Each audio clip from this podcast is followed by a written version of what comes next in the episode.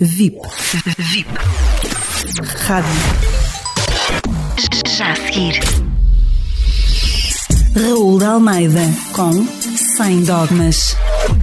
A Câmara do Porto é importante e o Porto é muitíssimo importante. Talvez isso ajude a explicar porque é que a Assembleia da República, através dos dois principais partidos, se dedique a fazer legislação à medida do Porto. É isso que vamos analisar sem dogmas. A lei que vai regular as próximas eleições autárquicas, em relação às candidaturas de movimentos de cidadãos, pode-se dizer que é absolutamente indecente. Indecente porque, em política, o que parece é.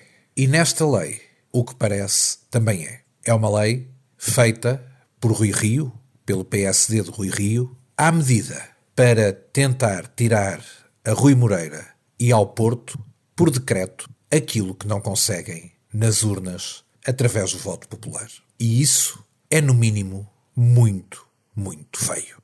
Esta lei, feita de corte e costura, feita de detalhe para inviabilizar a participação dos movimentos de cidadãos independentes nas eleições autárquicas, é um escândalo. Note-se, e para isso vamos tentar perceber alguns dos detalhes da lei em que quem se candidata à Câmara Municipal não se pode candidatar com a mesma nomenclatura ou designação às juntas de freguesia.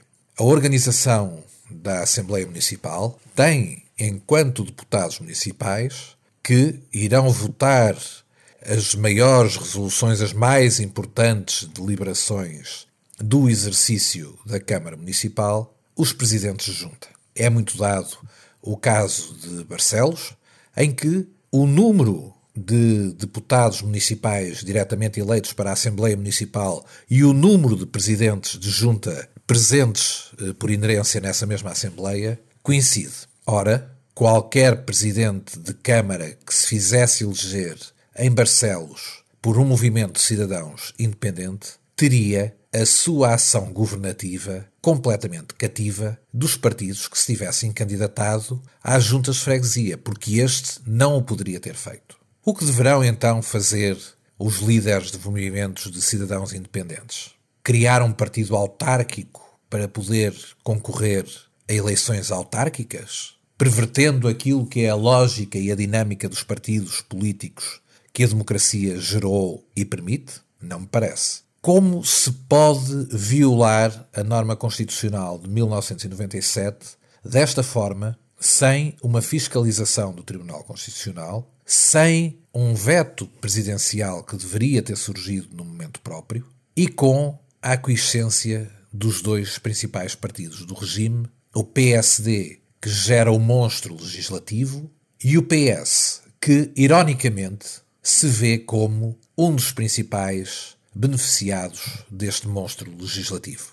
Isto é um rude golpe na democracia, é um afastamento em relação à cidadania e é o hermetismo dos principais partidos do regime que depois desemboca no triunfo dos populismos que dizem querer evitar. Tudo aqui é mal feito. Tudo aqui obedece a uma vingança pequenina, mesquinha e muito pouco edificante do Rui Rio. Rui Rio, se quer tirar Rui Moreira da Câmara do Porto, se vive mal com o que Rui Moreira mostrou que poderia ser feito e fez pelo Porto e que Rui Rio nunca conseguiu fazer, teria uma boa solução. É presidente do PSD e com certeza ninguém o impediria de se candidatar à Câmara do Porto. Iria a votos e o povo do Porto escolheria. Mas eu acho que tudo isto radica numa razão fundamental. É que Rui Rio sabe de antemão o resultado que aconteceria se concorresse contra Rui Moreira. E então, mais vale um monstro legislativo do que uma derrota previamente anunciada.